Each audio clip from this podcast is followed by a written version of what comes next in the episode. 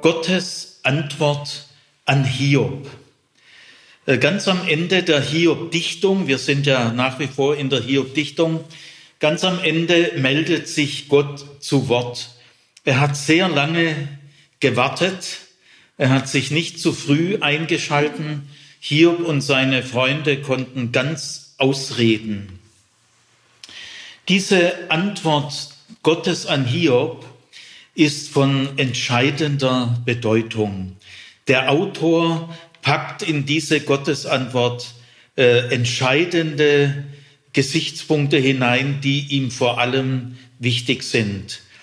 Das heißt nicht, dass man die vorherigen Kapitel, also hier drei bis 31, dass die irgendwie dadurch unwichtig werden, gar nicht. Denn nur wenn man diese Kapitel hier 3 bis 31 intensiv, langsam, aufmerksam liest, kann man die Gottesantwort wirklich ermessen. Auf der anderen Seite, wenn die Gottesantwort nicht gekommen wäre, dann blieben all die Fragen, die Klagen und die Anklagen Hiobs an Gott völlig offen und unbeantwortet und auch der Konflikt zwischen ihm und den Freunden blieb offen und unklar. Die Gottesantwort steht in Hiob 38 bis 41. Sie umfasst also vier Kapitel. 38 und 39 ist die erste Rede Gottes und 40 und 41 ist die zweite Rede Gottes. Wir werden aus Zeitgründen nur die erste Rede Gottes behandeln. Also es geht heute um die Kapitel Hiob 38 und 39. Äh, diese Gottesantwort ist überraschend. Für die damaligen Leser sicher fremd und äh, eher enttäuschend. Und auch für die Leser unserer Zeit, sie äußern immer wieder, äh, dass sie mit dieser Gottesantwort gar nicht so viel anfangen können dass sie ihnen fremd ist und dass sie eigentlich eher enttäuscht sind von dieser Antwort. Aber das Merkwürdige ist, dass Hiob selber nicht enttäuscht ist. Nach der ersten Rede äh, fängt Hiob schon eine erste kurze Reaktion an. Er tut Buße und nach der zweiten äh, Gottesrede kommt die endgültige Antwort von Hiob und er bereut alles er bittet Gott um Vergebung und er sieht keinen Grund mehr, mit seiner Klage weiter fortzufahren. Also was den Freunden in mehrfachem Anlauf nicht gelungen ist, äh, gelingt Gott auf Anhieb. Das ist umso erstaunlicher, als Gott in seinen beiden Reden Hiob keinerlei Genesung verspricht. Das ist überhaupt kein Thema. Also in der ganzen Gottesrede macht Gott keine Hoffnung und er gibt kein einziges Versprechen ab. Das ist schon irgendwie enttäuschend. Gell? Ja, aber es bleibt die Frage, warum ist Hiob nicht enttäuscht? Das wird also unsere Aufgabe sein. Kann man den Sinneswandel den Hiob jetzt vollzieht, äh, der, der seinen Freunden keinen Millimeter nachgegeben hat, gibt jetzt Gott so umfassend nach, kann man diesen Gesinnungswandel innerlich nachvollziehen? Können wir ihn verstehen? Äh, das ist die eigentliche Aufgabe. Wer immer von dieser Antwort enttäuscht sein mag, äh, Hiob selber war es nicht. Und äh, deswegen, äh, ich glaube, dass das möglich ist, dass wir Hiobs Sinneswandel innerlich nachvollziehen können. Wollen wir mal sehen. ja, äh, jetzt kommt noch ein paar Vorbemerkungen zur äußeren Gestalt dieses Textes. Äh, diese zwei Gottesreden sind äh, im antiken Literatur eine Streitrede. Äh, ein Streitgespräch oder eine Streitrede gibt es oft in, im alten Orient und die hat bestimmte äh, literarische, stilistische Merkmale, die tatsächlich in dieser Gottesrede alle vorkommen. Also äh, Gott kennt sich offensichtlich gut aus äh, in der Gattung Streitrede, wie es damals halt im Orient üblich ist. Zu einer Streitrede gehören erstens mal rhetorische Fragen. Rhetorische Fragen äh, sind Fragen, wo die Antwort eh völlig klar ist. Gell? Wenn ich euch fragen würde, wenn ich Martin fragen würde, bist du ein Mensch? Das ist eine rhetorische Frage. Gell? Die Antwort ist ja eh klar. Und in Streitreden äh, lieben es die Orientalen, rhetorische Fragen zu stellen. Die haben nämlich eine suggestive Kraft und drängen den äh, Streitgegner ganz schön in die Enge. Dann gibt es zum Beispiel auch rhetorische Imperative. Also ich sage jetzt mal ein äh, aus dieser Rede gleich, äh, sagt äh, Jahwe zu Hiob, ich will dich fragen und du gebe mir Antwort. Das ist ein rhetorischer Imperativ, weil äh, Gott geht ja davon aus, dass Hiob sowieso nichts beantworten kann. Wo warst du, als ich die Welt schuf? Das ist eine rhetorische Frage. Wo war er denn? Wo war er denn? Auf jeden Fall nicht da. Also es gibt äh, kunstvolle rhetorische Fragen, kunstvolle rhetorische Imperative, die gehören zur rhetorischen Redetechnik in der Antike. Dann gibt es Beschreibungen. Auf einmal mitten in einer Schrei äh, Streitrede, sagen wir mal, beschreibe ich jetzt das Baskenland in Spanien, gell? Bilbao, San Sebastian. Ich fange an, das zu beschreiben. Warum? Weil mein Gegner das übersehen hat dass es ein Baskenland gibt und er kennt sich im Baskenland offensichtlich nicht aus. Also fange ich an, das ganz breit zu beschreiben, dass der andere auch merkt, was er alles nicht weiß. Also die Beschreibungen werden dort eingesetzt, wo man selber eine Stärke hat und der andere offensichtlich blinde Flecken. Da bleibt man dann künstlich lange. Und das vierte ist ein Selbstlob. Gell? Also wenn ich, sagen wir mal, nur ein Spaß, gell, mit einem Christen diskutiere, dann sage ich, du, ich habe äh, 72 Semester Theologie studiert, gell, wenn man meine ganzen Jahre zusammenzählt. Gell. Oder du, ich habe darüber 15 Bücher gelesen. Gell. Also das ist ein Selbstlob. Und das sind die äh, äh, Streithähne da gar nicht schüchtern mit Selbstlob. Man muss allerdings sagen, in der Streitrede Jahres mit äh, Hiob kommt das Selbstlob ganz selten vor. Ich kann mich jetzt gerade nur an eins erinnern. Am häufigsten kommt vor die rhetorischen Fragen. Wo warst du, als ich die Welt schuf? So in der Art. Diese erste Rede Gottes, äh, vor allem die erste Hälfte, Hiob 38, Vers 4 bis 38. Also Hiob 38, Vers 4 bis Vers 38. Sind also 34 Verse, die bestehen fast nur aus rhetorischen Fragen. Das war sehr auffällig. Gut, also das etwas zum äh, zur Gliederung und zum Stil. Zwei Gottesreden, das ist biblischer Stil.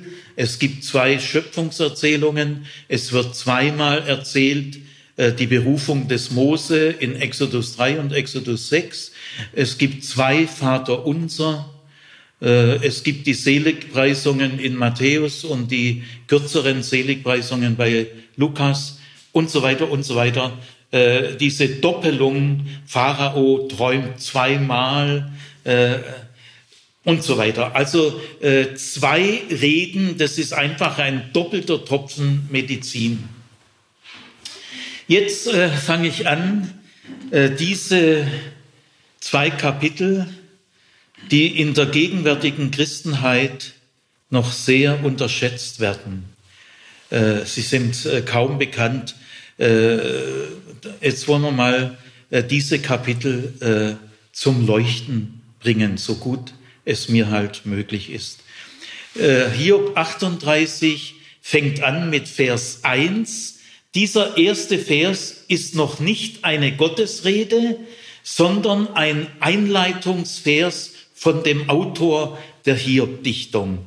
Äh, Martin liest mal den Hiob 38, Vers 1 vor.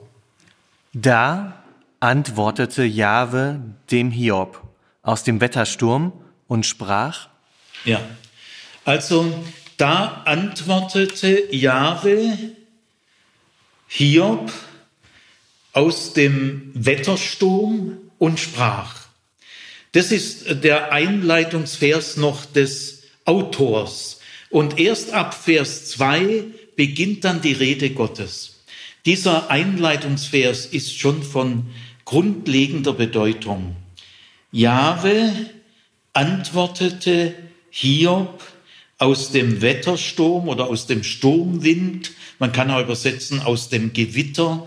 Das hebräische Wort heißt Sturm, Sturmwind, Wettersturm, Gewitter. Ist ein Wort mit mehreren ähnlichen Bedeutungen. Also Jahwe antwortete Hiob aus dem Sturmwind und sprach. Jedes Wort in diesem Einleitungssatz ist von größter Bedeutung. Jahwe ist das erste Wort.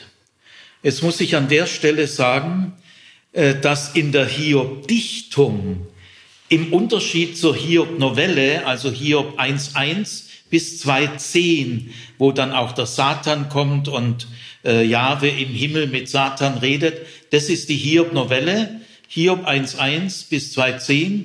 In der Hiob-Novelle wird Gott in aller Regel Jahwe genannt. Das ist die übliche Anrede in der Novelle.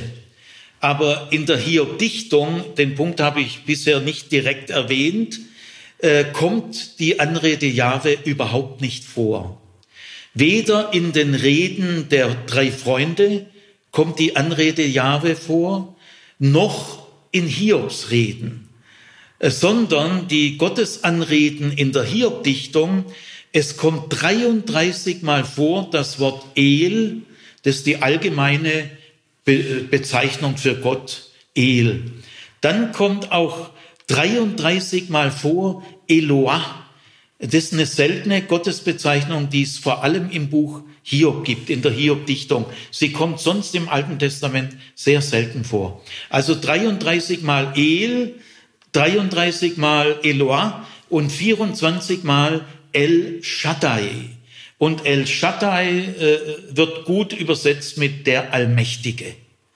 Also in der Hiob-Dichtung kommt der Allmächtige sehr oft vor. Äh, Im übrigen Alten Testament nicht mehr so konzentriert wie in der Hiob-Dichtung. Gibt es schon auch noch, aber relativ selten. Am häufigsten ist Jahwe oder Adonai, Herr. Also in der Hiob-Dichtung wurde sehr bewusst, der Autor hat da sorgfältig drauf geachtet, die Anrede Jahwe wurde bisher konsequent vermieden. Sie kommt an dieser Stelle das erste Mal vor. Und dass das mit voller Absicht geschah, merkt man auch in der ersten Zeile der zweiten Gottesrede. Da heißt nämlich auch, Jahwe antwortete Hiob und sprach. Also beide Reden werden mit dem Wort Jahwe eingeleitet. Jahwe ist ja der persönliche Name für Gott. Äh, der wurde nur Israel offenbart und zwar als eine Stimme aus dem Dornbusch bei der Berufung des Mose am brennenden Dornbusch äh, sagte dann Mose, wenn die Hebräer mich fragen, wer mich geschickt hat, was soll ich dann denen sagen? Gell? Mose getraut sich nicht direkt zu fragen, wer bist du? Das getraut er sich nicht. Gell? Er sagt viel vorsichtiger, wenn mich dann die Hebräer fragen, äh, wer dich geschickt hat, was soll ich dann denen sagen? Und dann sagt die Stimme aus dem Busch, ich bin Jahwe. Da kommt, wird dieses Wort direkt eingeführt. Das Wort Jahwe kommt im Alten Testament 6600 Mal vor. Nur das Wort und kommt noch häufiger vor. Das zweithäufigste Wort ist das Wort Jahwe. Also das ist sozusagen, man kann sagen, die israelitische Religion ist eine Jahwe-Religion. Das Wort Jahwe habe ich schon öfters erklärt. Ich mache es hier nur ganz kurz. Jahwe ist ein Wort voller Zuwendung. Man kann es am besten übersetzen, ich bin für dich da oder ich bin für euch da. Man kann auch übersetzen, ich werde für dich da sein. Da ist auch ein Futurelement drin. Und ich werde für euch da sein. Und dann hat ja Jahwe wirklich die hebräischen Fronarbeiter, Zwangsarbeiter aus der ägyptischen Großmacht befreit. Das heißt, das Wort Jahwe und die Befreiung aus Ägypten sind wie zwei Seiten einer Münze. Dass er Jahwe wirklich ist, äh, zeigt er dann gleich praktisch in der Tat in der Befreiung der Fronarbeiter aus Ägypten. Also Jahwe ist ein Wort voller Zuwendung, ist kein autoritäres Wort. Jahwe erzeugt kein bisschen Angst. Und Jahwe verschüchtert auch niemand. In der damaligen Religionswelt ist so ein Wort wie Jahwe völlig, völliger Fremdkörper. Äh, kein Gott äh, hat sich so betitelt, äh, ich bin Wotan, der Schreckliche oder irgendwie so. Die, die Götter haben immer Imponiergehabe. Ich bin der Mächtige da oben und du bist der kleine Wurm da unten. Das ist Jahwe gar nicht, sondern Jahwe sagt, ich bin für dich da. Ja. Gut, also dieses wertvolle, kostbare Wort, das Juden ja gar nicht aussprechen. Ja, ich bin auch immer wieder mal von Juden gebeten worden, Herr Zimmer, sprechen Sie es doch auch nicht aus. So aus Solidarität mit uns Juden. Es hat mich jedes Mal tief beschäftigt und getroffen. Ich habe aber mich jedes Mal nicht dazu durchringen können, weil dieses Wort Jahwe, ich bin für dich da, so wertvoll und so kostbar ist, dass ich so denke, man soll es dann auch verwenden. Aber ich achte und respektiere total diese jüdische Ehrfurcht. Also, Jahwe kommt jetzt hier zum ersten Mal vor. Das ist also ein, ein wahnsinniges Signal. Gell? Und allein, dass hier Jahwe steht, ist schon die entscheidende Interpretation für die beiden Gottesreden. Die sind nicht autoritär, es ist kein Donnerschlag, äh, hier wird nicht da niedergeschmettert gell, oder irgendwie blöd belehrt. Nein, die beiden Reden, die für Hiob eine ganz schöne Zumutung sind und die für Hiob wirklich, dem verschlägt sicher auch erstmal den Atem, aber es spricht Jahwe. Und damit ist alles klar. Gell. Es ist ein Akt der Zuwendung. Und äh, Hiob hat ja immer mehr gefordert, äh, dass Gott sich jetzt mal meldet und mit ihm ein Streitgespräch äh, führt. Und dann hat er immer wieder gesagt, ah, wahrscheinlich bin ich ihm nicht wichtig zu, nicht wichtig genug, der meldet sich ja doch nicht und so. Gell? Also, Jahwe antwortet. Gell? Das ist das zweite äh, Wort. Jahwe antwortet. Also, äh, die Angst von Hiob, ich bin ihm nicht wichtig genug, äh, ist, ist nicht nötig. Er ist Jahwe wichtig genug für eine Antwort. Und was für eine Antwort. Vier Kapitel lang. Gell? Nicht, er tut es nicht so kurz ab. Gell? Er würdigt Hiob eine sehr besondere, ausgefeilte Antwort. Das dritte äh, Wort ist, Jahwe antwortet Hiob. Nur ihm.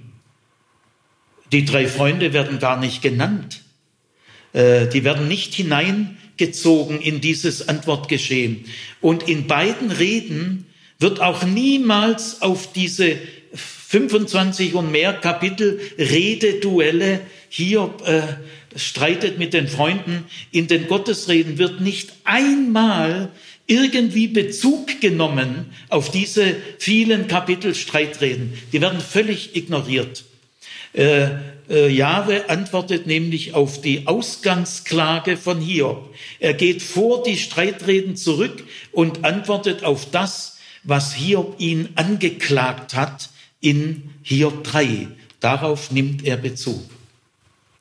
Dann Jahwe antwortet Hiob aus dem Sturmwind.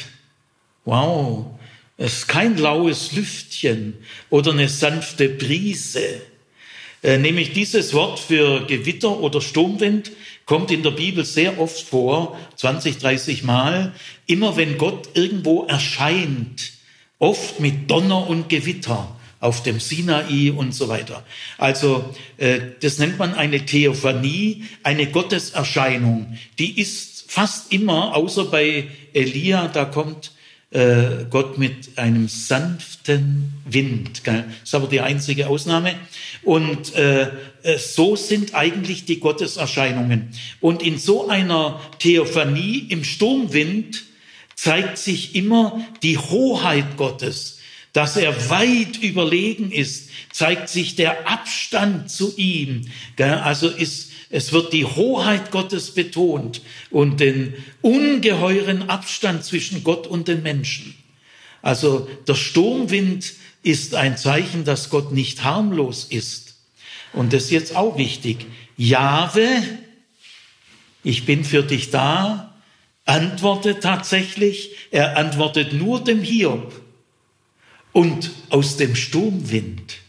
Das heißt also, äh, wenn ich Jahwe sage, heißt es nicht, dass Jahwe harmlos und sanft ist. Äh, Harm, äh, Jahwe kann auch im Sturmwind äh, reden. Gell? Dann wird Hiob jetzt stürmisch bewegt. Gell? Äh, Jahwe ist schon auch der Hohe, der Fremde, der einen ungeheuren Abstand zu uns hat. Also Jahwe wird hier nicht verniedlichen, der liebe Gott, gell? der uns immer nur, äh, ja, nein, aus dem Sturmwind. Und das letzte Wort ist wieder verblüffend, weil wenn es schon heißt, Jahwe antwortete Hiob aus dem Sturmwind. Ja, na, jetzt erwartet man auch einen Sturmwind, also eine Vision, wo Gott erscheint, gell, im Wetter, in, in ganz auffallenden Wetterphänomenen. Äh, das erwartet man doch jetzt. Gell? Äh, er antwortet aus dem Sturmwind. Aber es kommt gar kein Sturmwind. Es kommt gar kein Wetterphänomen, sondern und sprach. Seine Worte sind der Sturmwind. Ja, und sprach.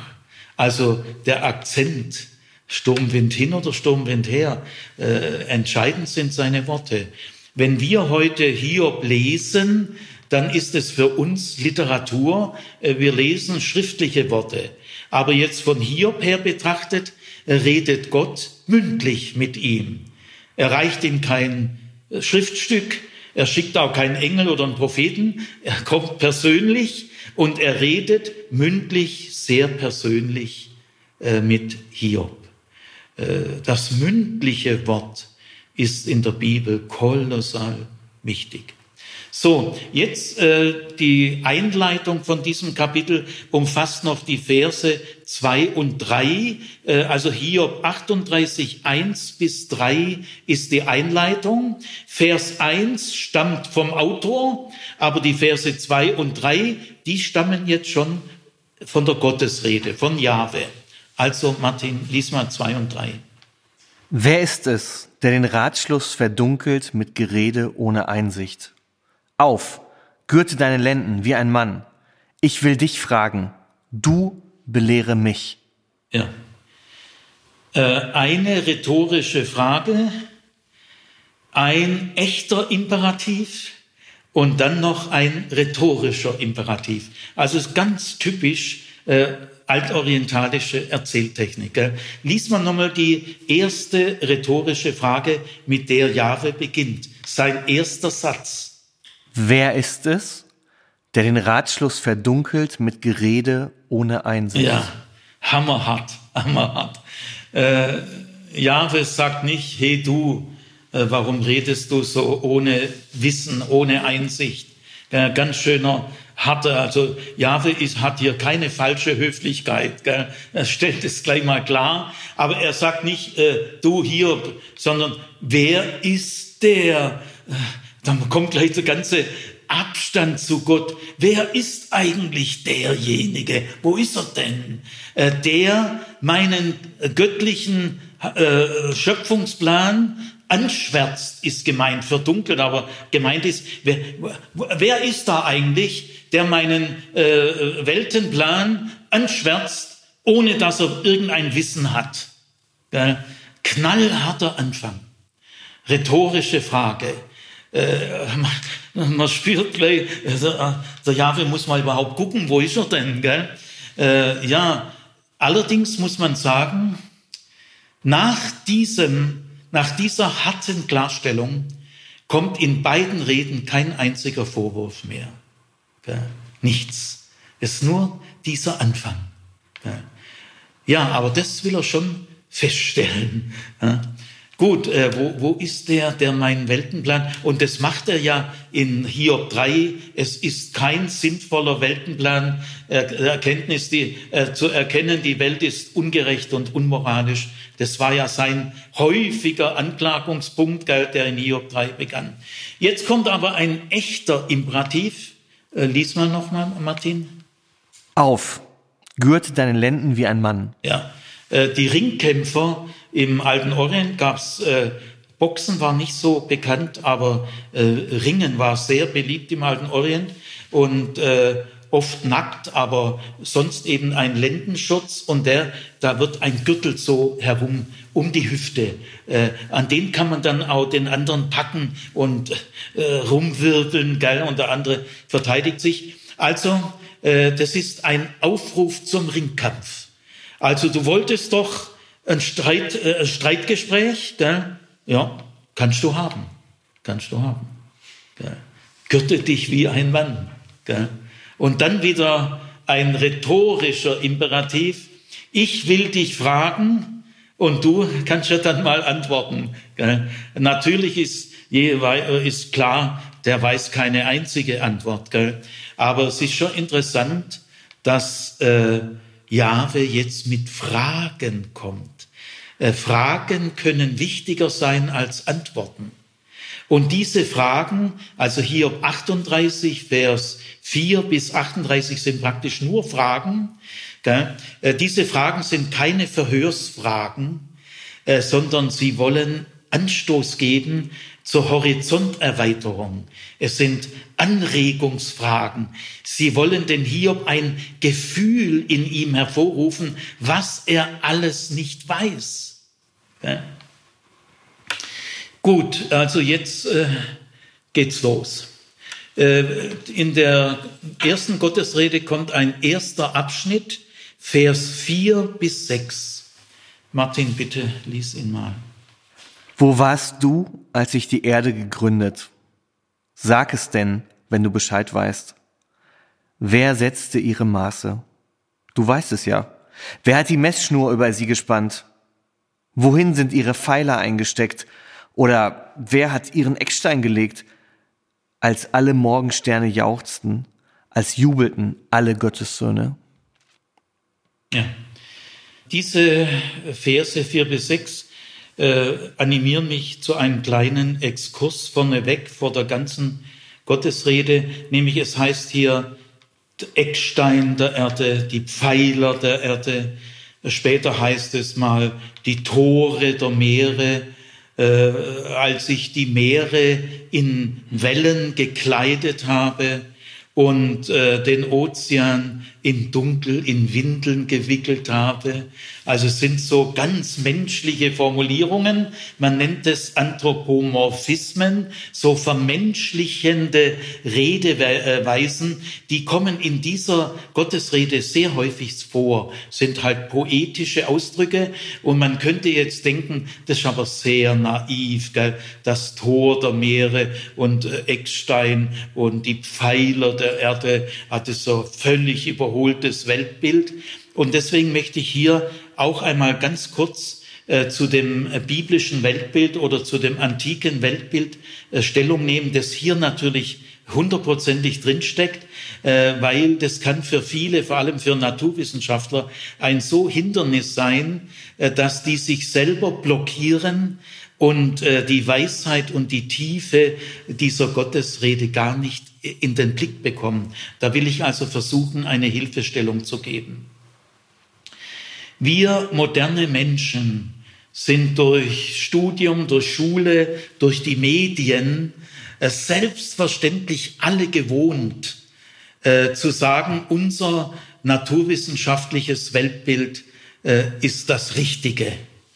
Und das alte Weltbild, das in der Bibel ist oder überhaupt in der Antike ist, die Erde ist eine Scheibe und da wölbt sich der Himmel drüber wie eine Käseglocke. Ja, das ist ja naiv, das ist ja längst überholt. Gell? Äh, richtig ist unser naturwissenschaftliches Weltbild. Äh, ich vermute, dass 95 oder 90, 95 Prozent aller Naturwissenschaftler so denken die Nobelpreisträger oder die wirklichen Experten nicht, aber mehr, mehr so Technokraten, Ingenieure, alle in allem Frieden. Gell? Äh, das, das bringt es so mit sich, wenn man Techniker, Ingenieur ist. Äh, ja, die alten Völker, die waren noch ein bisschen arg dumm und naiv, aber unsere Naturwissenschaft. Nein, äh, dieses gesamte Überlegenheitsgefühl, ist, beruht auf einem Missverständnis. Äh, kein Naturwissenschaftler heute hat wirklich einen Grund äh, zu sagen, das äh, antike Weltbild ist überholt, war naiv und unseres ist richtig. Das ist ein Missverständnis. Äh, sondern das antike Weltbild oder auch das biblische Weltbild ist das gleiche. Das antike Weltbild ist das Weltbild unserer Sinne unserer Augen. So wie wir halt die Welt mit unseren Augen wahrnehmen. Das nennt man das Weltbild der Sinne. Und wir haben heute noch die gleichen Augen äh, wie Sokrates oder Augustinus. Gell? Wir haben immer noch die gleichen Augen und wir werden sie in 500 Jahren, wenn es da die Erde noch gibt, werden wir das auch haben. Das heißt, äh, wie wir die Welt mit unseren Augen wahrnehmen, ist nie überholt, sondern das ist unsere sinnliche Wahrnehmung. Wir nehmen den Himmel als wunderschönes, geborgenes Zeltdach wahr. Und dass wir das mit unseren Augen so sehen, davon leben wir jede Minute.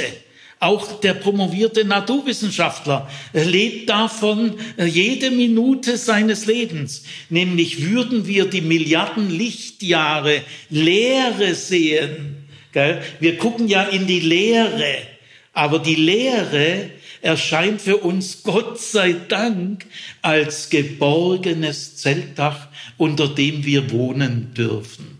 Wenn wir die Leere sehen würden, wären wir sofort tot, weil kein Mensch könnte es sinnlich, könnte eine, so etwas ertragen. Das sprengt alle unsere psychischen Möglichkeiten.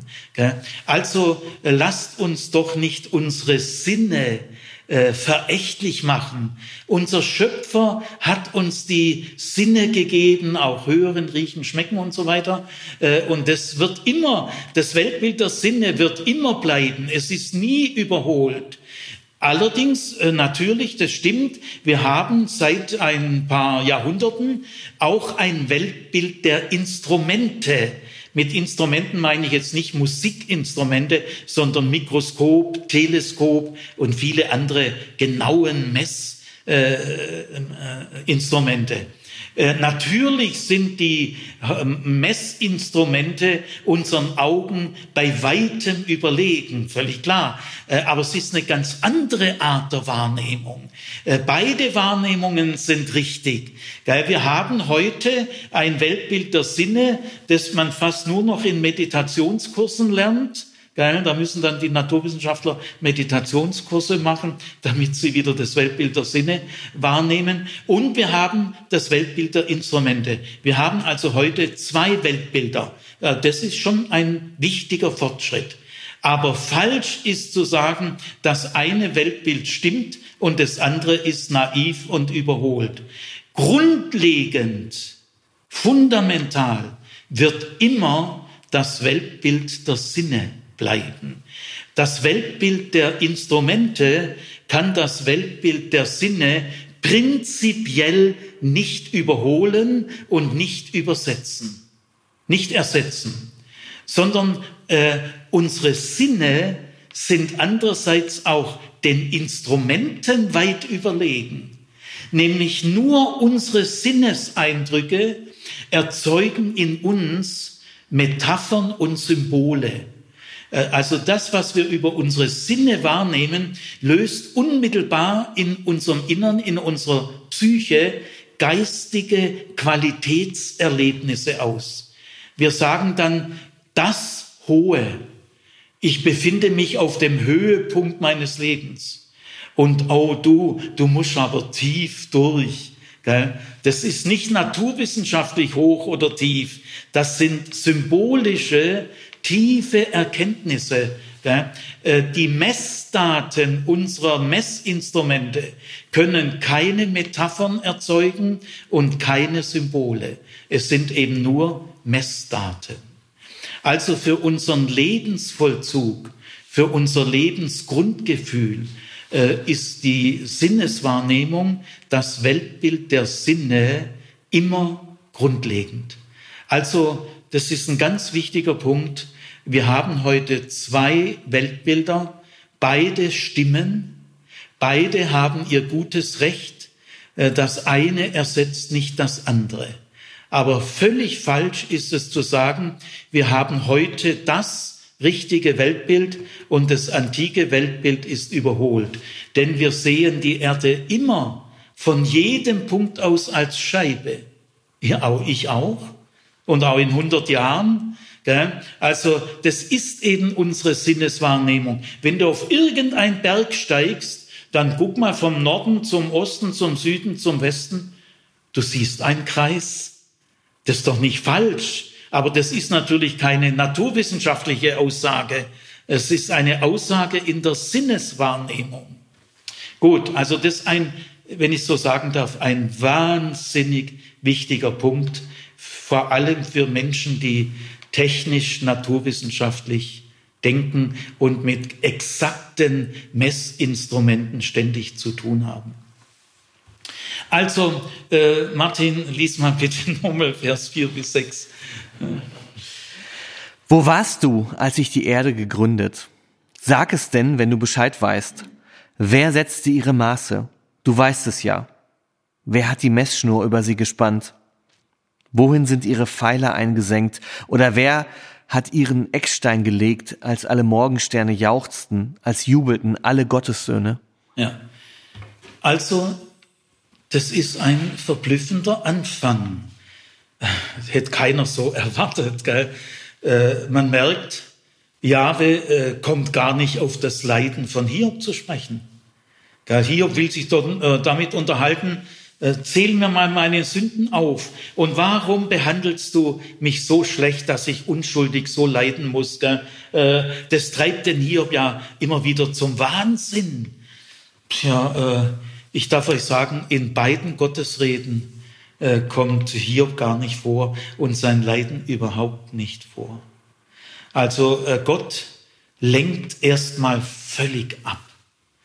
Als äh, Schöpfer der Welt führt er Hiob erstmal durch das Weltengebäude, das er geschaffen hat. Und er fragt jetzt manche rhetorische Frage. Gell?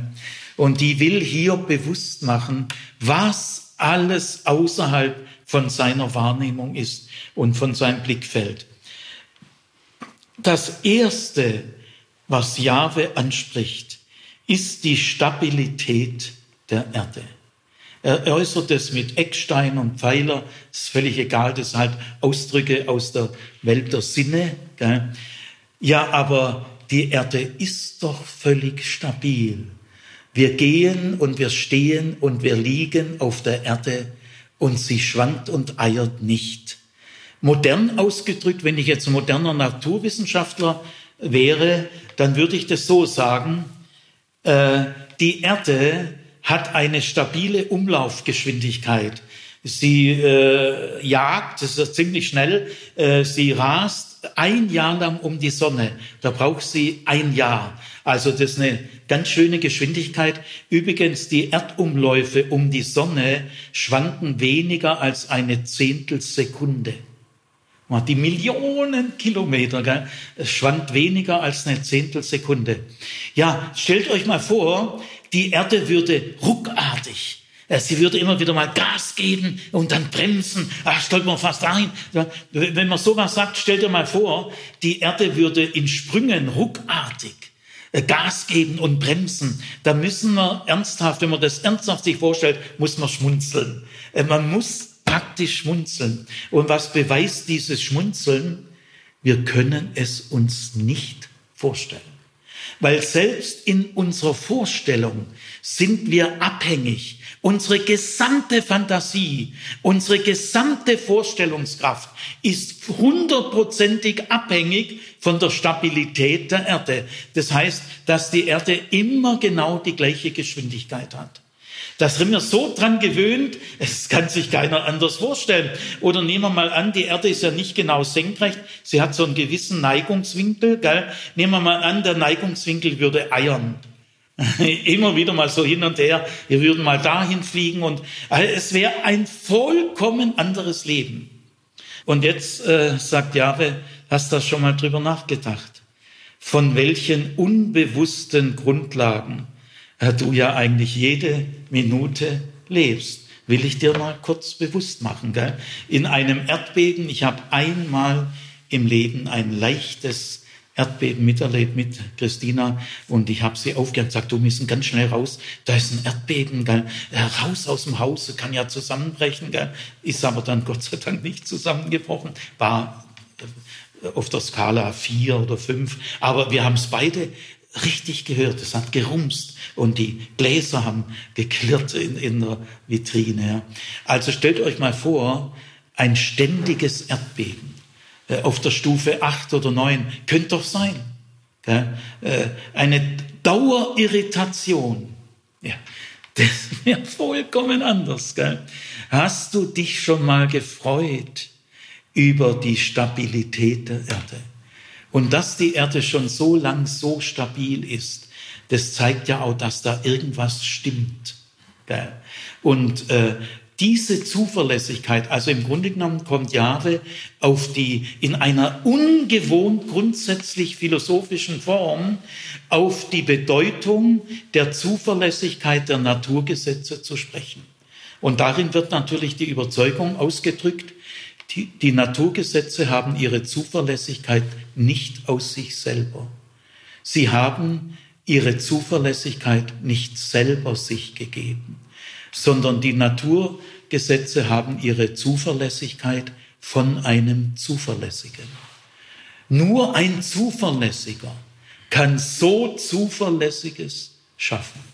Also das ist der erste Punkt. Ich habe immer wieder in der Grundschule sind wir rausgegangen, so in den Schulgarten oder, und da haben wir gesagt, jetzt legen wir uns einfach mal auf den Boden. Legt euch alle mal auf den Boden und genießt es. Die Erde ist stabil. Sie schwankt nicht, sie eiert nicht. Ja, das ist so der erste Anstoß. Habt ihr darüber schon mal in der, in dem Ausmaß, wie wir davon abhängen, wir haben der Erde nicht ihre Stabilität gegeben. Wir waren noch gar nicht da. Äh, wir können uns nicht einmal die Größe der Erde realistisch vorstellen.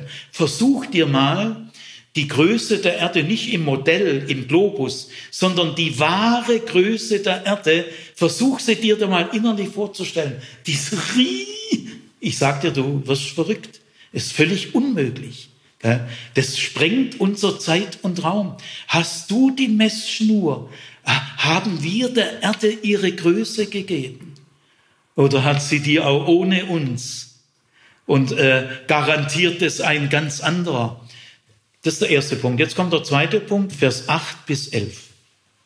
Wer verschloss das Meer mit Toren, als schäumend es dem Mutterschoß entquoll, als Wolken ich zum Kleid ihn machte, ihm zum Windel dunklen Dunst, als ich ihm ausbrach meine Grenze, ihm Tor und Riegel setzte und sprach, bis hierher darfst du und nicht weiter. Hier muss ich legen deiner Wogen Stolz. Ja, wie geht, wie geht Gott mit dem Pazifik um, mit dem Atlantik? Äh, wenn wir mal die Erde von außen sehen, es gibt ja so Fotos, die vom Mond her geschossen wurden oder von der internationalen Raumstation. Äh, die Mehrzahl der Erdoberfläche, äh, der größere Teil sind ja Wasser. Die größte Wasseransammlung ist der Pazifik. Wahnsinnig. Stell dir mal die Wassermassen vor und Atlantik. Ja, und äh, Jahwe lässt hier mal ganz cool durchblicken, äh, diese Wassermassen habe ich geordnet. Ich habe denen Grenzen gesetzt. Hier sollen sich legen deine stolzen Wellen. Kusch dich mal in das Becken hier rein. Welche Macht hat der, der den Wassermassen der Ozeane solche Begrenzung gesetzt hat? Jetzt stellt euch mal vor, ihr müsst vielleicht wieder schmunzeln, aber vielleicht kommen euch auch kreative Urängste. Stellt euch mal vor, der Pazifik und der Atlantik wären gar nicht ordentlich begrenzt.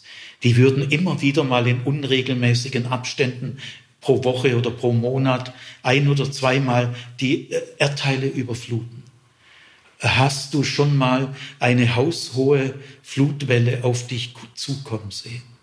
Da kriegst du kreatürliche Urängste. Diese Wassermassen, hin und wieder Tsunamis, 300.000 Tote. Äh, dann Wassermassen, die ganze Campingplätze wegspülen, ganze Dörfer. Wasser ist der Urstoff des Lebens. Auf den kommt er jetzt zu sprechen. Er ist sowohl gebärend als auch verschlingend. Aber Jahwe hat diesen Urstoff des Lebens in Ordnungsprinzipien gesetzt. Er hat sie begrenzt. Stellt euch mal in einer inneren Imaginationsübung, ich bin auf sie gekommen, weil ich mal einen Traum hatte in der Richtung, ein Albtraum. Und da, da habe ich gemerkt, dass Sigi, jetzt hast du einen Albtraum gehabt, der dir ein Großteil des Geheimnisses des Lebens bewusster machen kann. Ich war nämlich, ich bin geschwommen im Wasser also war vielleicht schon vor 10, 15 Jahren her. Äh, hab, ich habe kein Festland gefunden und dann war so eine Art Ufer, aber das war nur Schlamm. Da bin ich jetzt drei, vier Tage durch Schlamm gewartet. Ich bin im Traum fast wahnsinnig geworden. Da habe ich was Festeres gesehen. Das war ein Sumpf. Da bin ich fünf Tage durch den Sumpf. Und dann ist mir klar geworden, was Festland ist. Da habe ich da hab begriffen. Habt ihr euch schon mal riesig gefreut? Habt ihr mal getanzt und jubiliert, dass wir auf dem Festland leben dürfen? Dass wir Festes haben, dass unser Jahwe äh, die, äh, die Meere begrenzt hat und die Sprache, die Jahwe zu dem Pazifik und zum Atlantik sagt, ist zärtlich. Ah, er hat die, die Meere mit Wellen verschönert und in der Dunkelheit packt er sie in Windeln. Man merkt, Jahwe hat gar keine kreatürlichen Urängste gegenüber dem Meer. Jahwe ist gegenüber dem Meer, dem Urstoff des Lebens, ganz souverän und zärtlich. Jetzt kommt äh, drittens, Vers 12 bis 15.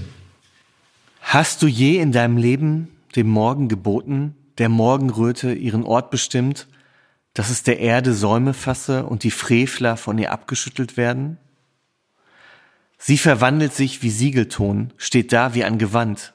Den Frevlern wird er Licht entzogen, zerschmettert der erhobene Arm. Ja. Das erste Beispiel ist die Stabilität der Erde, das A und O in jeder Sekunde unseres Lebens. Äh, das zweite Ordnungsprinzip, auf die Jahre zu sprechen kommt, ist die Begrenzung äh, des Wassers der Meere. Das dritte ordnende Prinzip, das in seinem Schöpfungsplan, den Hiob äh, anschwärzt, reingepflanzt hat, ist die Begrenzung der Finsternis. Stellen wir uns mal ein Leben vor ohne Licht. Oder sagen wir mal, der Tag hätte 22 Stunden Dunkelheit und zwei Stunden Licht.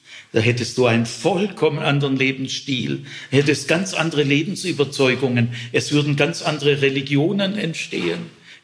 Weil unser gesamtes Leben lebt davon, dass die Finsternis begrenzt wird.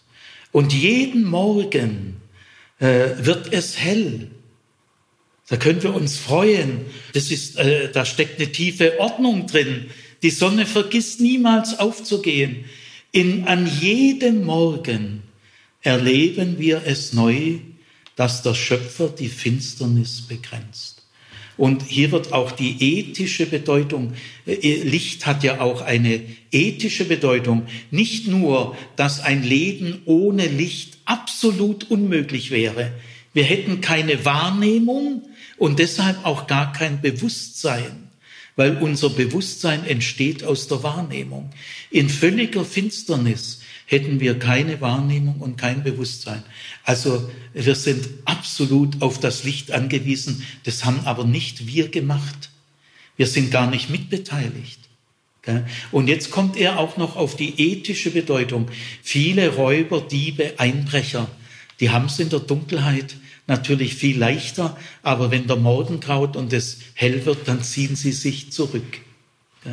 Also wir haben jetzt am Anfang die drei großen Ordnungsprinzipien, auf die Gott mit rhetorischen Fragen, er will, es sind so Hebammenfragen, er will sagen, hier, denk mal nach, äh, geht da bei dir eine Tür auf, erweitert sich dein Tellerrand. Also die Stabilität der Erde, die Begrenzung der Meere und die Begrenzung der Finsternis. Jetzt kommen zwei große Abschnitte, das würde zu weit führen, die vorzulesen. Die sind nämlich drei bis viermal so lang. Ich werde sie euch aber sagen, was da drin steht. Und ihr könnt es zu Hause ja gern langsam und nachdenklich, gell? denkt nach, lernt. Ja, er kommt jetzt zu sprechen auf den Boden der Ozeane. Er sagt, bist du mal auf dem Boden der Meere ein paar Tage lang gewandert? Wir könnten doch mal ausmachen, wir wandern mal von der Bretagne aus auf dem Boden des Atlantik nach USA. Äh, wird eine Weile dauern, gell? aber wäre ein ganz neues Lebensumfeld. Hast du eine Ahnung von dem Alltag auf dem Grund der Meere? Kennst du das? Du kannst ja auch gar nicht dort leben. Gell? Ja, aber das gehört auch zu meiner Schöpfung. Die Schöpfung ist ungeheuer fremd. Sie ist ungeheuerlich. Dann äh, kommt äh, der fünfte Abschnitt, äh, Klima und die interstellaren Räume. Wer macht eigentlich das Klima? Äh, wie wichtig ist das Klima? Wie, wie hängst du vom Klima ab? Sonnenschein, Regen. Er kommt auf die Wüsten zu sprechen. Äh, Jahre sagt du, ein Großteil selbst auf dem Festland auf, selbst auf dem Festland kannst du nicht überall leben. Es gibt riesige Wüsten. Und jetzt pass mal auf, ich lasse sogar in der Wüste regnen.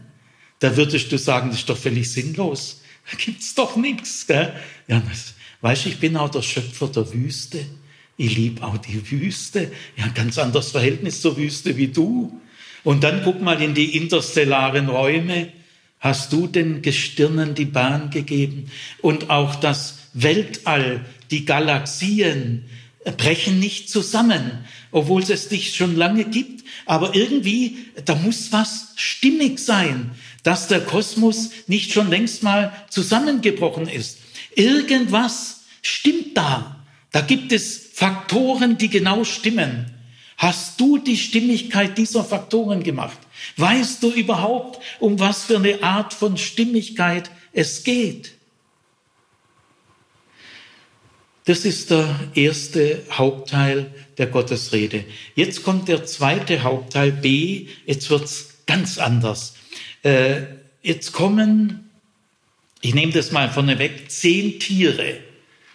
Also, äh, auf ein, also er lässt jetzt mal den Kosmos und er kommt auf äh, das Festland und da leben Tiere. Und er nennt zehn Tiere. Und diese zehn Tiere sind zu fünf Paaren geordnet. Das erste Paar ist der Löwe und der Rabe. Das zweite Paar ist die Gemse und die Hirschkuh. Das dritte Paar ist der Wildesel und der Wildstier. Das vierte Paar ist der Strauß und das wilde Pferd, das Ross. Und das fünfte Paar ist der Falke und der Geier.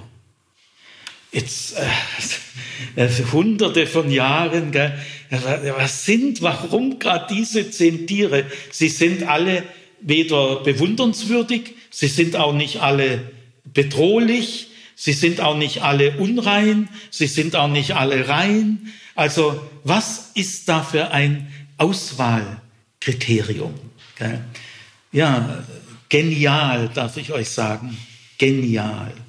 Es, äh, Jahwe äh, bringt hier keine gezähmten Haustiere und keine Kuscheltiere, sondern er bringt Tiere, die in einer Anti-Welt leben, in einer Gegenwelt.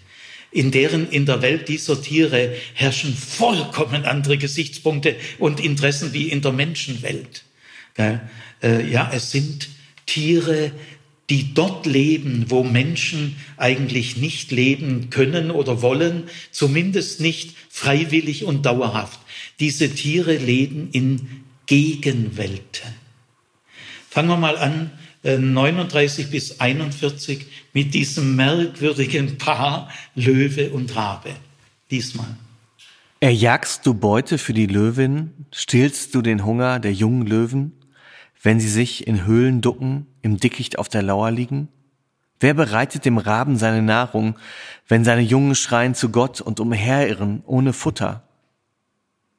Ja. Also wenden wir uns mal diesen erstaunlichen, ungewohnten, gell? Wer, hat, wer hätte sowas erwartet von uns? Gell? Ja, äh, der Löwe äh, steht an der Liste am Anfang, am Beginn. Äh, ganz klar, er ist nach altorientalischer Lebenserfahrung der exemplarische Rivale des Menschen. Der Löwe ist der König der Tiere und der Feind des Menschen. In Palästina gab es viele Löwen. Sie lebten im Jordantal das Jordantal hatte damals in der unteren Hälfte Dschungel, äh, Buschwald. Also äh, Palästina hat eigentlich drei Klimazonen eng nebeneinander. Das auch, kommt sonst kaum noch mal vor, nämlich an der Küste Mittelmeerklima, dann an der, im Bergland Landklima und dann geht der Jordagraben, das ist der tiefste Graben der Welt. Er geht bis 400 Meter unter die Erdoberfläche und da ist subtropisches Klima. Es gibt im Jordan heute noch einige kleine Bereiche mit Dschungel. Also da gehe ich immer mit den Studenten hin und dann äh, äußern wir Tatzernrufe, wenn wir mit der Liane, wir schwingen dann über den ganzen Bach mit der Liane und schreien wie Tarzan. Also es gibt äh, heute noch kleine Gebiete äh, Dschungel mit Lianen im Jordan, aber damals viel, viel größer. Gell? Ja, und äh, äh, die Kreuzritter haben dann die Löwen ausgerottet im 13. Jahrhundert. In Syrien gab es bis ins 19. Jahrhundert Löwen, in Iran und Irak bis in die erste Hälfte des 20. Jahrhunderts gab es Löwen. In der Bibel gibt es sieben Ausdrücke, Begriffe für Löwen, Löwin, Junglöwe, also drei stehen allein schon hier, gibt es sieben Begriffe. Äh, diese Begriffe kommen insgesamt im Alten Testament äh, 135 Mal vor, das ist wirklich viel, und 110 Mal in symbolischer Bedeutung. Man merkt gerade bei dieser Symbol, Achill war ein Löwe und so. Gell? Man merkt gerade an der symbolischen Deutung, welche Wirkung äh, die Löwen auf die Menschen hatten. Der, das Gebrüll der Löwen hat damals wirklich Schrecken verbreitet. Wenn du auf dem Boden liegst und in den geöffneten Rachen eines Löwen blickst, schwinden dir Gott sei Dank die Sinne und du wirst in den meisten Fällen ohnmächtig. Und da kriegst du das andere nicht mehr ganz so mit. Gell? Ja, und die Löwen können völlig lautlos sich anschleichen hinterm Gebüsch und dann brechen sie vor. Gell? Sie brechen in die Herden ein und reißen die Herden. Aber sie greifen auch Menschen an. Gell? Also äh, der Löwe und der Mensch da kann man sagen, da gilt entweder du oder ich. Ja. Wo sich viele Löwen aufhalten, können Menschen nicht leben. Und wo sich die Zivilisation der Menschen ausbreitet, ziehen sich die Löwen zurück. Hier geht es um die Nahrungssuche bei den Löwen und bei den Raben. Äh, wir können ja in Edeka und in den Supermarkt gehen, gell? aber ich sage euch, die Löwen, wenn die so drei, vier kleine Fresser haben, gell, die müssen da ganz schön, was anschaffen. Äh, wer gibt der Fresslust äh, der Junglöwen? Ich sage euch, die fressen was weg. Gell? Die Eltern müssen da richtig schuften. Gell? Jetzt sagt äh, Jahwe, wer gibt den Junglöwen zu fressen? Ja, ihr ja nicht, ihr Menschen. Es juckt euch ja gar nicht. Aber mich schon. Ich schaffe Landschaften, wo die Nahrungssuche der Löwen Erfolg hat. Dafür habe ich gesorgt. Nämlich in dem tödlichen Konflikt zwischen Löwe und Mensch steht Jahwe nicht einfach einseitig auf Seiten der Menschen. Gar nicht. Er ist auch der Gott der Löwen, der Fürsorger der Löwen. Äh, in Jesaja 11, 6 bis 8 heißt es, eine Vision auf den kommenden ewigen Frieden, dann wird auch der Löwe seine Löwen, seine Raubtiernatur verlieren und friedlich neben dem Lamm liegen. Ja, das ist eine typisch menschliche Vorstellung. Aber wer hat die Löwen gefragt, ob sie das überhaupt wollen? Liegen sie so neben süßen Lamm und können nicht mal zubeißen? Ja, wer hat die Löwen gefragt? Ja, und dann die Raben. Die Raben kommen jetzt deshalb, weil sie sind die Resteverwerter, wenn die Löwen fertig sind mit Fressen. Äh, die Raben sind Aasfresser und die Löwen ja weit überwiegend auch. Das, was sie angreifen, stirbt ja. Und wenn die Löwen satt sind und sich trollen, dann kommen die Raben und fressen den Rest. Deswegen das ein Paar. Ja, die Raben, diese Kohlraben, schwarzen, krächzenden Ungeheuer, die waren den Menschen immer schon unheimlich und fremd. Gell? Äh, könnt ihr mal Hitchcock die Vögel angucken. Gell? Da sind da 200 Raben auf irgendeinem Telefon drauf. Boah, und dann, sie hacken ja mit, tatsächlich, das ist kein Witz, sie hacken ja mit Vorliebe die Augen aus. Gell? Und unsere Sprichwörter, Raben schwarz, Rabeneltern, du Rabenaas. Also die Raben, die leben ja in einer ganz anderen Welt. Die haben ganz andere Interessen wie du. Aber weißt du, äh, Gott ist auch ein Gott der Raben. Und wenn die Raben zu Gott schreien, dann fühlt sich Gott persönlich angesprochen. Ja, und schreien, müsst ihr wissen, das ist der biblische Ausdruck für Exodus. In Exodus 2, Vers 23 heißt es, da schrien sie zu Gott und in Exodus 3, 7 und 9 immer das gleiche Wort, äh, die Fronarbeiter schrien zu Gott, dass Gott ihnen helfe. Ja, ihr lieben Raben schreien auch zu Gott. Äh, haben die Raben eigentlich eine Gottesbeziehung? Sieht ganz so aus. Gell? Nicht nur die hebräischen Fronarbeiter schreien zu Gott, die Raben auch. Und Gott fühlt sich davon persönlich angesprochen. Ja. Wer hätte auch das denkt? Gell? Jetzt kommt das zweite Paar, die Gemse äh, Steinbock kann man da auch mit äh, darunter ziehen und die Hirschkuh oder auch der Hirsch. Aber es sind die weiblichen Formen. Äh, das zweite Paar sind also Gämse und Hirschkuh. Lies mal, Martin. Kennst du der Gämse Wurfzeit? Überwachst du das Werfen der Hirschkuh? Zählst du die Monde, die tragend sie füllen? Kennst du die Zeit ihres Wurfs? Sie kauern sich, werfen ihre Jungen, werden los ihre Wehen ihre Jungen erstarken, wachsen im Freien, laufen hinaus und kehren nicht zu ihnen zurück. Ja. Jetzt äh, das zweite Tierpaar. Äh, am Anfang war die Ernährung und jetzt kommt die Vermehrung. Genauso grundlegend für das Leben der Tiere. Ja, also gehen wir mal zuerst zur Gämse und zum Steinbock. Äh, auch heute noch in Israel gibt es sehr viele Gämsen, und Steinböcke, wenn ihr so Richtung Totes Meer fahrt und dann ein bisschen in gebirgige Gegend, da werdet ihr häufig einen sehen. Äh, ich, äh, eben, sie leben so in der Bergwelt, in den Bergwänden, äh, dass sie sich da erhalten haben bis heute.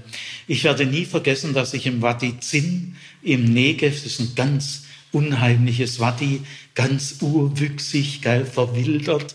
Also da bin ich mal, da habe ich noch sehen können, da bin ich da runtergestiegen ins Wadi Zin und dann durch Zufall gucke ich mal ganz nach oben und dann steht so 100 Meter über mir ein Steinbock und der guckt zu mir runter. Und ich sage euch, wir haben uns zehn Sekunden mindestens in die Augen geguckt.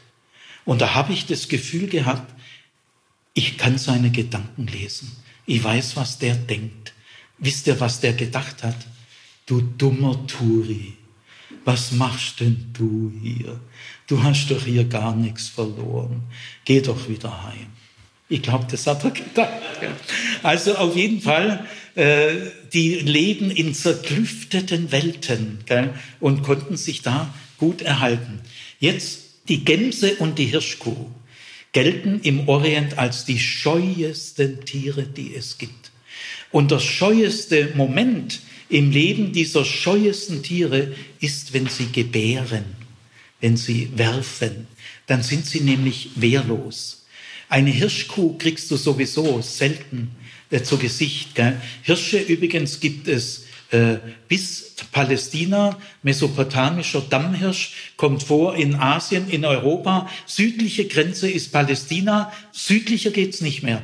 Sehr viele Tierarten und Pflanzenarten aus Europa und Asien haben die südlichste Grenze in Palästina. In Afrika gibt's die gar nicht.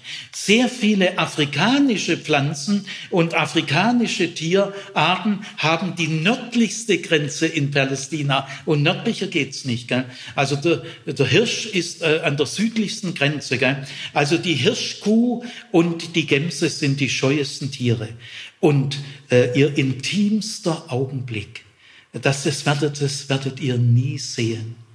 Ich weiß nicht, ob jemals das ein Mensch gesehen hat, vielleicht im Zoo künstlich, aber in der Wildnis glaube ich nicht. Aber Gott, Gott achtet auf die intimsten Augenblicke der Gämse und der Hirschkuh und er schafft ihnen Dickicht, Rückzugsorte, wo sie sich zurückziehen können. Denn er ist auch der Gott der Gämsen und der Hirschkühe. Jetzt das nächste Paar ist besonders edel. Das ist der Wildesel und der Wildstier. Wer hat den Wildesel freigelassen, des wilden Esels Fesseln? Wer schloss sie auf? Ich gab ihm zur Behausung die Steppe, zu seiner Wohnung die salzige Trift. Er verlacht das Lärmen der Stadt, hört nicht des Treibers Geschrei. Die Berge sucht er nach Weide ab. Jeglichem Grün spürt er nach. Also Wildesel und Wildstier, wir haben jetzt mal gerade nur den Wildesel. Gell? Äh, der Esel, äh, äh, jeder Orientale hat ein besonderes Verhältnis zum Esel, weil der Esel ist das wichtigste Reit- und Lasttier. Äh, ein orientalischer Alltag ohne Esel ist völlig undenkbar. Der Esel ist die Kontinuitätsfigur im Orient. Die Reiche und die Kulturen kommen und gehen. Der Esel bleibt.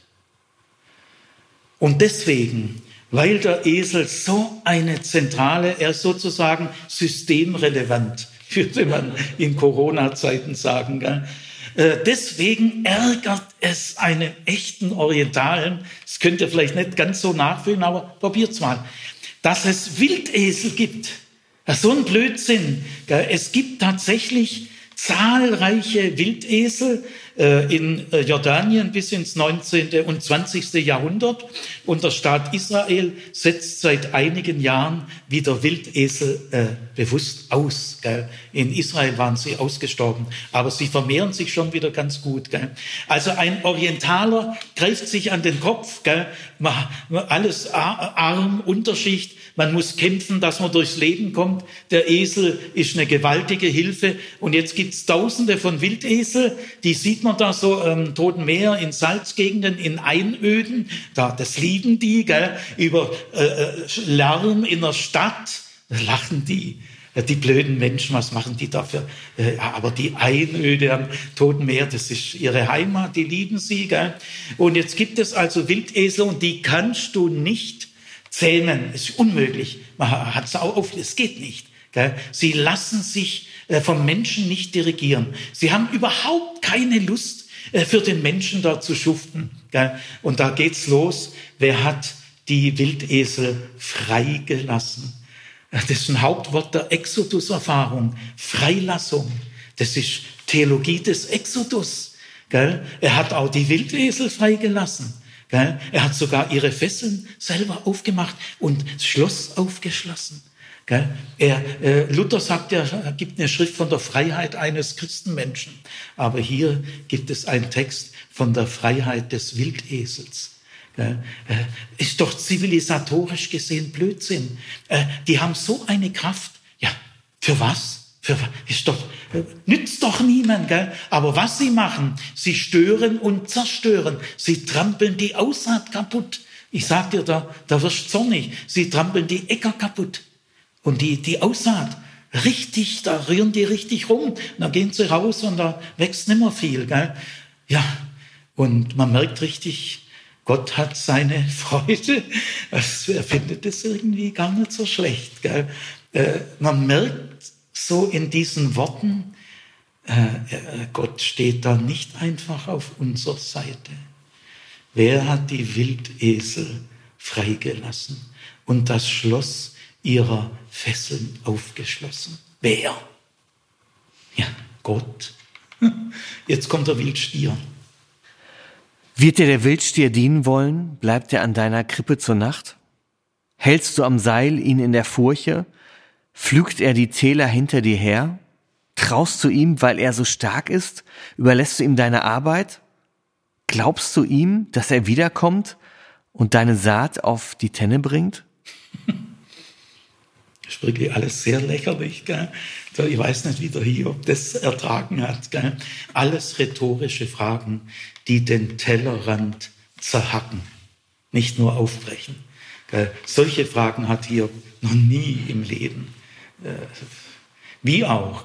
Also jetzt muss ich euch sagen, kommt der Höhepunkt, der Wildstier. Äh, ich habe schon mal, äh, ich war auch schon mal im Stierkampf und so in Spanien. Gell? Also diese Wildstiere, der Nacken eines Wildstiers. Gell? Wildstiere, die sind wirklich anarchisch, die sind destruktiv. Äh, jeder Orientale, der, der sein, sein Acker da mühsam beackert, denkt sich mal aus, wenn, stell dir mal vor, du könntest einen Wildstier vor dem Pflug spannen. Ja, das würde ja zack, zack, würde da ein Acker gepflügt mit dem seiner Kraft. Gell? Das ging ja im dritten Gang vorwärts. Ja, aber der macht doch bloß kaputt. Der ist doch zivilisatorisch äh, völlig äh, out, gell, äh, gefährlich. Der macht auch Felder kaputt und Aussaat kaputt. Ja, auch der Wildstier. Wir sagen ja, wir armen Menschen sagen zu all den Tieren, wo wir kein Verhältnis finden und wo wir deren Lebenswelt überhaupt nicht ermessen können, die nennen wir wild. Wildesel, Wildstier. Das Wort wild auf freier Wildbahn. Das Wort wild zeigt die Grenze, die enge Grenze unserer Wahrnehmung. Wir können da nur noch wild sagen. Jetzt kommt äh, der Strauß und äh, das wilde Pferd. Das äh, sage ich selber, das ist sehr lang. Lest es nach. Das äh, ist ein sehr langer Text, äh, das Stra der Strauß und das Wildpferd. Der Strauß, den gab es auch äh, bis ins 20. Jahrhundert. Im Zweiten Weltkrieg sind vom Zug aus die letzten Strauße geschossen worden. Und seitdem sind sie äh, ausgestorben. Äh, der Strauß wird 2,40 Meter hoch und er ist ein Vogel. Er hat große Flügel, aber er kann nicht fliegen. Er kann flattern und kann sich mit dem Flattern wahnsinnig schnell in Bewegung setzen. Gell? Kein, man hat, hat es bald aufgegeben, dass man mit einem Pferd versucht hat, Straußen äh, zu fangen. Das geht nicht. Die sind doppelt so schnell wie ein Pferd. Du kannst einen Strauß nur einkreisen. Wenn du einen großen Kreis hinkriegst, und dann kann man ihn fangen. Äh, diese Orientbahn, die es da gab zwischen dem Ersten und Zweiten Weltkrieg und schon im 19. Jahrhundert, die von Haifa über Damaskus nach Bagdad äh, geht, gell, die ja von deutschen Ingenieuren Orient Express oder Orientbahn gebaut wurden, da haben sich die Straußen äh, ein, ein Fest daraus gemacht, ein Jux daraus gemacht. Sie sind neben dem Zug hergelaufen und dann haben sie Gas gegeben und weg waren sie. Da sind sie sogar manchmal wieder umgekehrt, haben gewartet, bis der Zug wieder da ist und dann haben sie wieder Gas gegeben. Gell? Also die sind ungeheuer schnell. Äh, ja, das war auch völlig fremd. Zwei Meter vierzig hoher Vogel, große Flügel, Spannbreite zwei Meter vierzig und äh, kann nicht fliegen. Und dann ist ja auch noch galt er als sehr dumm, weil er hat seine Eier, es waren relativ große Eier, im Sand, im, im warmen oder auch heißen, weiß ich nicht so genau, Sand vergraben und dann ist er weggegangen. Er hat sich um die Eier nicht gekümmert. Also wie, wie geht denn der mit seinem Nachwuchs um? Gell? Das haben sich die Menschen auch äh, zu Tode gewundert. Gell? Wahnsinnig schnell, äh, aber auch sehr leichtsinniger Umgang mit seinem eigenen. Die, die Straußen kümmern sich fast gar nicht um ihren Nachwuchs. Gell? Ja, Gott ist auch der Fürsorger der Straußen. Äh, er ist ihr Schöpfer. Ihre Lebenswelt, die Schnelligkeit, der Leichtsinn. Ja, was heißt Leichtsinn? Das ist alles im Plan des Schöpfers. Äh, er kennt die Lebenswelt der Straußen genau und hat sie so ihnen ermöglicht. Und dann kommt das Pferd. Das Pferd ist äh, sehr wichtig zu erklären, weil wir Mitteleuropäer haben ein positives Verhältnis zum Pferd. Das Pferd ist unser Freund, unser Helfer, unser Gefährte und die Teenager-Mädchen äh, streben in die Reitstunde und so. Gell? Nein, das in Israel völlig anders. Äh, ich glaube, fast alle Erwähnungen des Pferdes sind sehr negativ. Hier kommt eine Hymne auf das Pferd, ist einmalig in der Bibel, weil die Pferde zu 98 Prozent sehr negativ geschildert werden. Warum? Weil Israel mit Pferden als militärische Waffe die Rosse setzt dein Vertrauen nicht auf die Rosse, heißt sagen die Propheten äh, zu den Königen, sondern setzt euer Vertrauen auf Jahwe. Die ägyptischen Verfolgungsstreitwagen, die wurden von Rossen gezogen und auch äh, in den Kämpfen mit den Babyloniern, Assyrern, die Samaria zerstört haben, Jerusalem zerstört haben, waren überlegene Reiterheere und Streitwagenheere.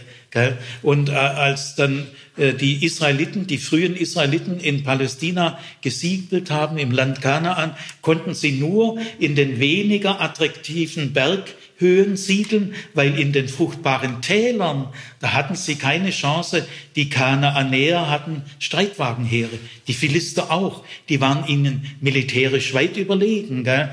Pferde, Rosse gab es in Israel erst ab Salomo. Salomo hat dann äh, militärisch äh, genutzte Pferde eingeführt und dann vor allem der König Ahab. Aber im Allgemeinen hat Israel nur scheußliche Erfahrungen. Pferde äh, ist sofort feindliche Reiterheere und Streitwagen. Selbst wenn in Israel mal äh, sie äh, einen, einen, Streitwagen erbeutet haben oder zwei, drei und auch Pferde, die konnten mit denen gar nicht viel anfangen. Okay? Ja, und jetzt heißt es in diesem Text, ich tue ihn mal kurz zusammenfassen, das Pferd hat eine Kraft und hat eine Mähne als Schmuck und es kann wiehern, da spürt man, gell? und ein Pferd ist schnell und ein Pferd ist mutig, es äh, rennt in die Schlacht.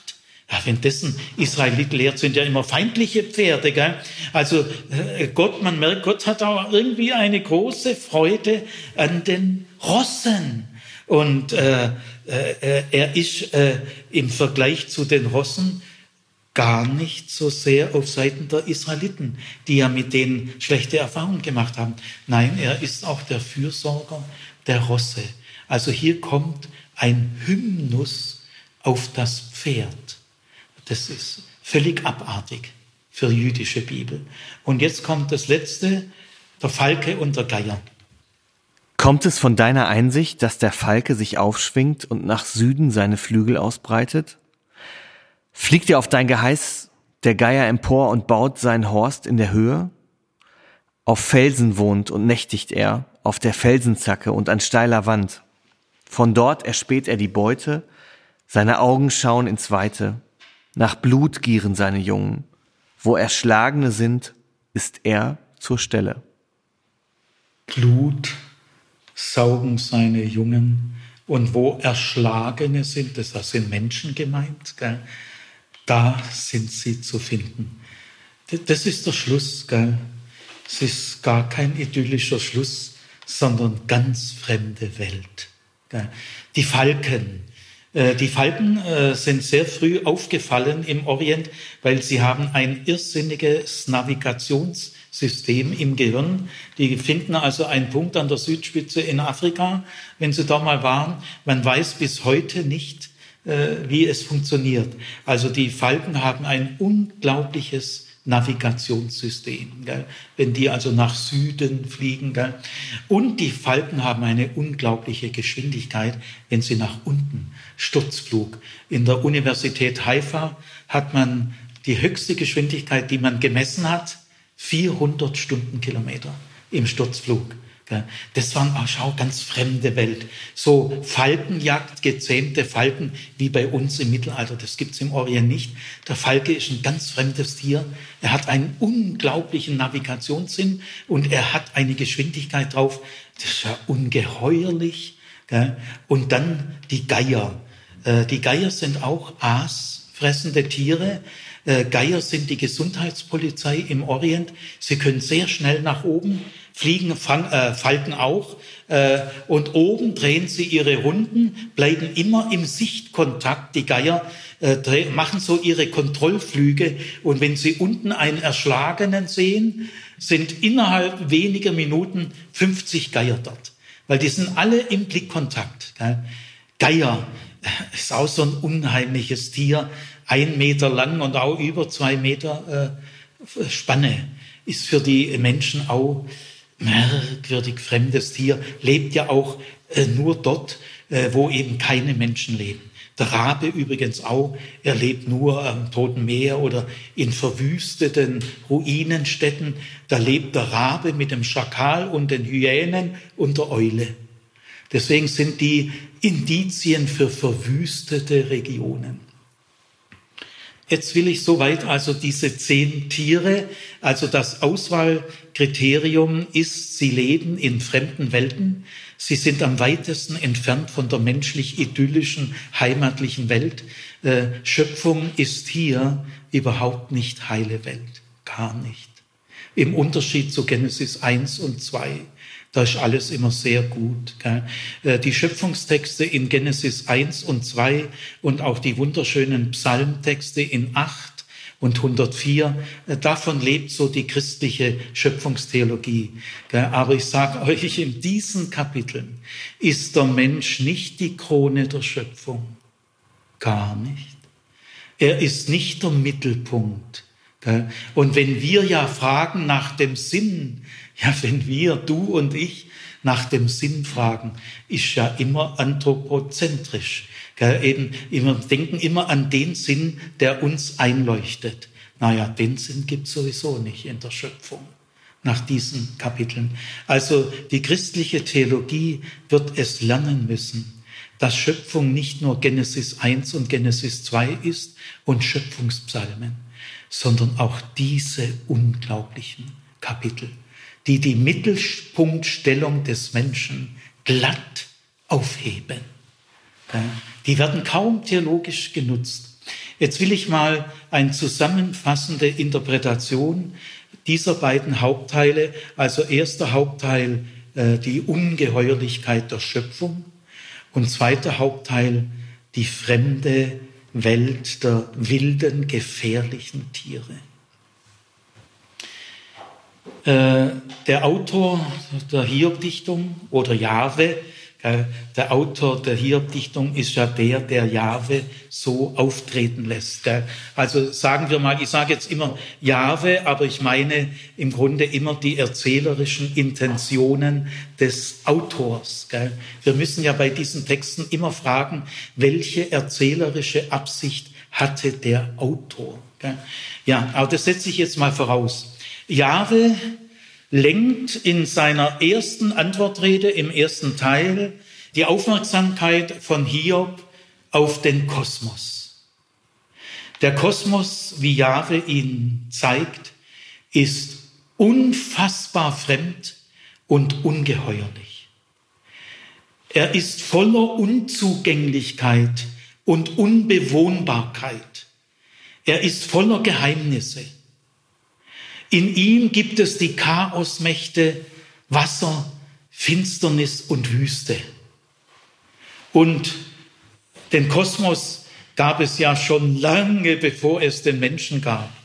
Und der Kosmos war auch ohne den Menschen das, was er ist. Äh, es wird Tag und Nacht, da ist der Mensch ja gar nicht mitbeteiligt und niemand fragt ihn. Der Kosmos braucht den Beifall des Menschen nicht. Der Kosmos ist er selbst auch ohne den Menschen. Der Mensch kann die Grundstrukturen des Kosmos weder planen noch begründen, weder erhalten noch gestalten. Das, was der Mensch im Kosmos alles an Fremdheit vorfindet, zeigt, der Kosmos ist nicht unser Kosmos. Ist er nicht? Er richtet sich gar nicht nach unseren Wünschen und Ideen. Ja, und der Mensch, der jetzt mit dieser Tiefe und Weite des Kosmos konfrontiert wird, muss sich jetzt dem stellen, was er nicht weiß und nicht kann. Er kann den Sinn des Kosmos nicht erkennen. Und doch waltet in diesem Kosmos irgendeine Ordnung die auch den Menschen mitträgt und ohne die der Mensch keinen Tag leben könnte. Aber äh, der Mensch kann ihn nicht erkennen, diese Ordnung, von der er tragen wird. Äh, der Kosmos richtet sich nicht nach den Ideen des Menschen. Aber trotz aller Ungeheuerlichkeit und aller unfassbaren Fremdheit ist der Kosmos nicht Ausdruck einer Feindschaft gegen den Menschen. Das ist er nicht. Und all das Chaotische ist doch irgendwie begrenzt. Das Chaotische ist ein Teil eines größeren Ganzen. Und deswegen können wir trotz dieser ungeheuren Erfahrung des Anarchischen, des Sinnlosen, des Ungeheuren, Unfassbaren, können wir dem Schöpfer vertrauen. Das geht schon. Ja, und was soll das jetzt für der Hiob bedeuten? Das wird nicht gesagt. Der Autor zieht keine Schlussfolgerungen für Hiob. Also ich stelle mir ihn ziemlich zermanscht und zerdattert vor. Gell? Aber ich glaube auch stürmisch bewegt ist Konfrontation mit was äh, völlig Neuem. Ja, was sind die Schlussfolgerungen für Hiob? Die kann man eigentlich ziehen, obwohl sie nicht dastehen, aber sie liegen auf der Hand. Weißt du, so ungeheuerlich fremd, äh, so unfassbar ungeheuer, so chaotisch, so anarchisch, so destruktiv, ist das unschuldige Leid. Weißt du, Hiob, ich kann dein unschuldiges Leid schon ermessen. Äh, es gibt noch mehr in der Schöpfung. Äh, es gibt nicht nur das unschuldige Leid, es gibt in der Schöpfung so viel Zerstörung, so viel Anarchisches, der Wildstier und was es alles gibt, so eine die ungeheure Weite und Leere. Ja, weißt du, Hiob, äh, deine, dein unschuldiges Leiden gehört in eine Seite der Schöpfung, die ich durchaus kenne. Und dann die Tiere, die Tiere, Also keine gezähmten Haustiere, keine Kuscheltiere, sondern Tiere, die wirklich bedrohlich sind, die Herden zerstören, Menschen angreifen. Es gab im Orient, galten gerade diese Tiere als Repräsentanten des Widerspenstigen, des Bedrohlichen. Bei manchen Kreisen sogar waren gerade diese Tiere Repräsentanten des Unheimlichen, des Dämonischen. Ja, und die werden hier gebracht. Äh, Ottmar Kehl, ein Archäologe und Theologieprofessor aus der Universität Fribourg in der Schweiz, hat als erster dieses Auswahlkriterium dieser zehn Tiere 1978 war er der Erste, der es erkannt hat, das Auswahlprinzip weil er hat nämlich Tausende von Rollsiegeln und Stempelsiegeln untersucht in den orientalischen Großkulturen, mit denen man die wichtigsten Dokumente sozusagen unterschrieben hat. Es gab schon auch eine Art Unterschrift, aber es musste auf jeden Fall Rollsiegel und Stempelsiegel muss drunter sein. Und diese Rollsiegel und Tempelsiegel waren immer künstlerisch sehr gestaltet.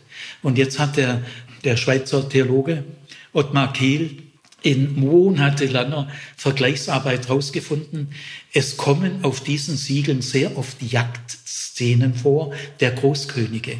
Die jagen Löwen, Wildesel, Wildstiere und Pfauen. Äh, und warum jagen sie die? Weil sie sind in der orientalischen Reichsideologie äh, Vertreter des Chaos, der Großkönig muss nicht nur stark sein gegen die politischen Feinde, er muss auch stark sein gegen die Feinde im Tierreich. Die waren ja früher wirklich eine ernste Gefahr. Er ist auch der Herr der Tiere. Und auf der Jagd, wenn der Großkönig erfolgreich ist, zeigt er, dass er sein Volk beschützt vor den Chaos-Elementen in der Tierwelt und so zieht er die Bewunderung äh, seiner, äh, seiner Bevölkerung auf sich. Also man merkt an diesen Rollziegeln, dass gerade diese Tiere Vertreter einer Gegenwelt waren. Also auch hier, äh, Hiob, weiß so zerstörerisch wie ein Wildstier, so zertrampelnd wie ein Wildesel, so reißend wie ein Löwe, ist auch das unschuldige Leid. Und es enthüllt sich kein Sinn. Denn der Mensch kann den Sinn der Schöpfung nicht ermessen. Und jetzt tritt das Wunderbare ein. Hiob ist getröstet. Eine platte, blöde äh, äh, Tröstungsaktivität, das hat er ja genug gehört. Aber in dieser Rede, wo Gott gar nichts erklärt, er rechtfertigt sich auch gar nicht. Warum die Schöpfung? Nein, keine Rechtfertigung, kein Versprechen, kein Hoffnungszeichen. Unglaublich. Gell? Man ist enttäuscht, gell? aber Hiob ist getröstet. Weil, ich sag euch, diese Enttäuschung kann Gott uns nicht ersparen. Wir müssen durch diese Enttäuschung durch. Und dann hoffen, dass wenn wir durch sind, dass der gute Schöpfer, der Freund der Menschen, der Löwen, der Hirschkuh, der Gänse, vom Strauß und Geier und Falke, dass in seiner Schöpfung doch ein Sinn steckt, den aber nur er kennt. Also ihr Lieben, auch die jetzt diesen Vortrag hören und sehen, Gott kann uns diese Enttäuschung nicht ersparen. Aber wenn wir durch diese Enttäuschung durch sind, dann wird es Möglichkeiten geben, die leichtsinnige Versprechen, oberflächliche Hoffnung, komische Tröstung, das hilft nicht. Aber diese Gottesantwort, die hat eine helfende Kraft.